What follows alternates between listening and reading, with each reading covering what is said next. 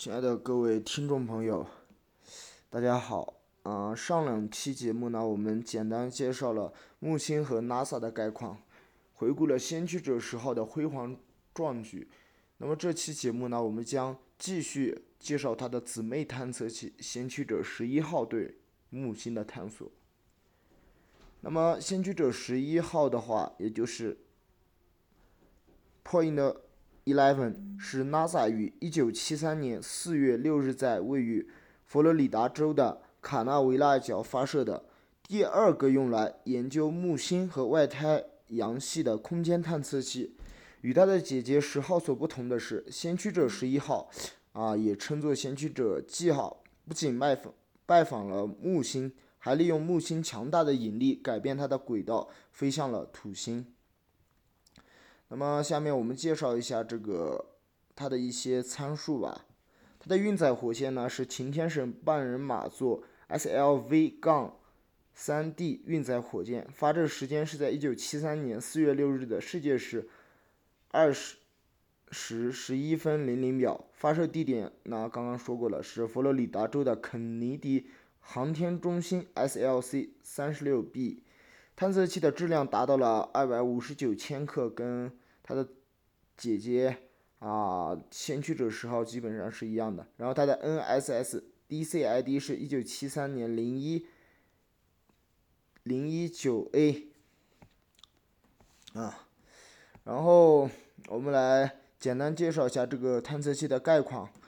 该探测器呢全长达到了二点九米，设有一个直径为二点七四米高的高增压天线，在其之前还装有一个中增益的天线。另外，呃，至于另外一条全方位的低增压。低增益的天线则设置于高增益天线的接收器之下。呃，该探测器的动力系统呢是以两个放射性同位素的电热电机，就是 RTG 作为能源，在拜访木星时仍能够产生一百四十四瓦特的功率，而当它到达土星时已经降低至一百瓦特的功率。探测器上还设有三个感感应器，啊，一个是恒星，也就是老人星的感应器。加上两个太阳感应器，以根据相对于地球与太阳的位置以后新发现的恒星位置，用于计算探测器所处的地方和位置。先驱者十一号的恒星感应器及起点设定是按之前先驱者十号的经验而被重新修改的。探测器上配备的三对火箭推进器分别负责控制转轴4.8 rpm。即为探测器提供动力，三对火箭推进器都可以按指令持续点燃或暂停燃烧。在探测器上的仪器负责研究星际间及行星的磁场、太阳风、宇宙射线、太阳圈的转变区域、大量存在的中性氢星辰粒子的分布、大小、质量、通量以及速度、外太阳系的行星极光。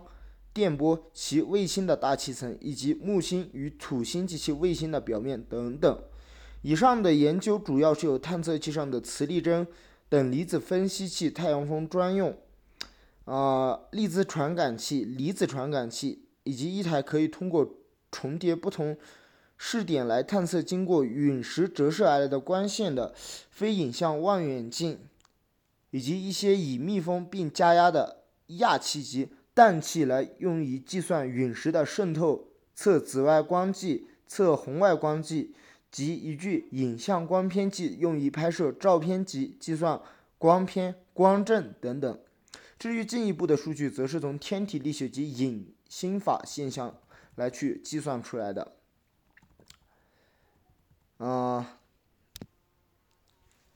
啊啊，它还和它的姊妹探测器先驱者十号一样。啊，携有一块载有人类信息的镀金铝板。倘若探测器能被外星的高智慧生命所捕获，这块镀金铝板将会向他们解释这艘探测器的来源。铝板上会有一名男性和女性的图像、氢原子的自旋跃迁以及太阳与地球在银河系中的位置等等信息。啊。那么在探测器上装上镀金铝板，传递人类讯息，这个构思最初是由艾利克·伯吉斯在水手计划时参观位于加州的帕萨迪纳的喷气推进实验室时提出的，是当时他与霍格兰德去找曾在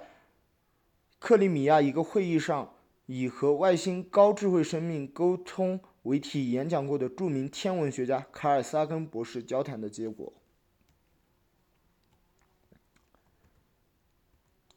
那么，下面我们就来介绍一下它发射卫星的过程。那么，自发射以后的第十八个月后，就是在一九七四年十二月四日的时候，先驱者十一号达到了接近木星的位置，离木星最高云层三万四千公里以内。当时，旅行者一号和旅行者二号已经经过木星，同时已经朝向土星出发。那么，在下一期的话，我也计划给大家讲这个旅行者一号与啊木星之间的这个他们之间的故事吧。其轨道将会与即将到达的旅行者一样，用于探测旅行者探测器的轨道。需要指出的是，因为先驱者。十一号可以探测该区域是否有暗淡的光环会毁毁坏探测器，所以先驱者十一号正如其名一样是一名先驱者。要是真的探测到有危险存在的话，该探测器将会更改轨道以离开那些光环，但将会失去拜访天王星和海王星的机会。随后，借着木星强大的引力。它最终改变轨道，全力冲向了土星。在靠近过土星之后，只有顺着它的逃离轨道离开了太阳系。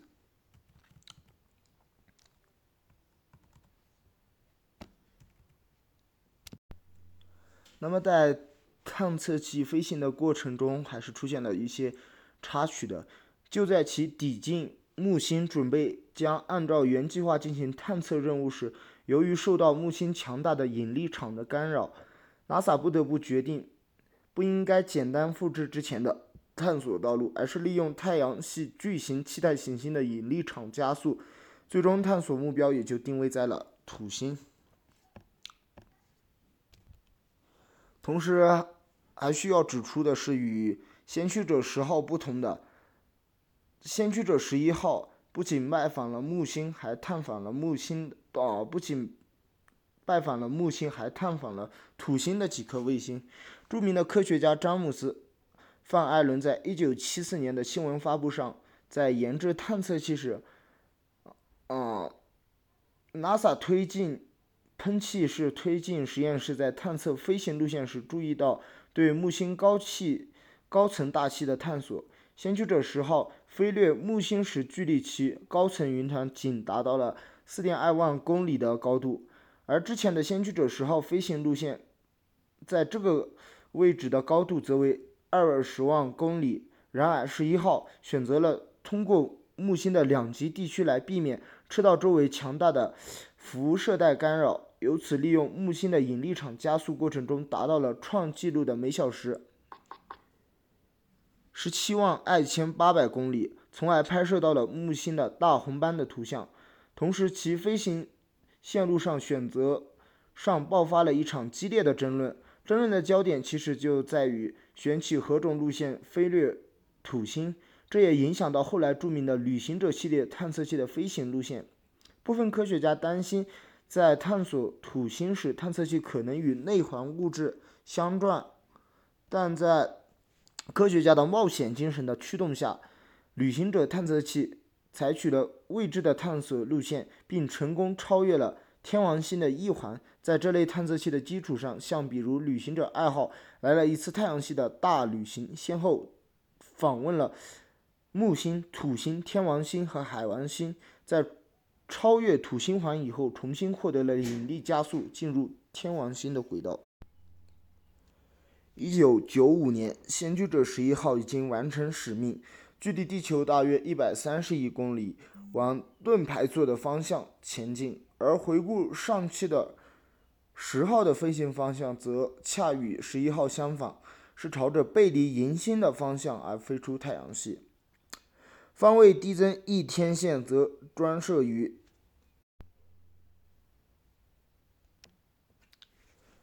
探测器在发射后会自动转入使用备用的发射天线。在一九八五年二月由于电池提供的电力开始下降需要与其他仪器共用电力。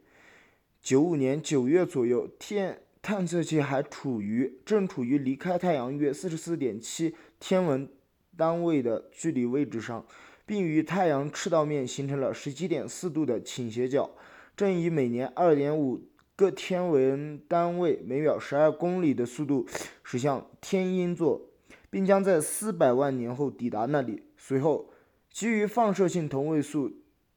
热电所产生器所提供的能源不足以再进行任何实验后探测器的运作及遥测数据于一九九五年九月三十日正式终止传送。那么讲到这里，我们今天的先驱者十一号也就讲完了。那么讲完这两个以后，我们下期要带给大家的是旅行者一号对木星的探索，敬请期待下期旅行者一号与木星的邂逅。谢谢大家。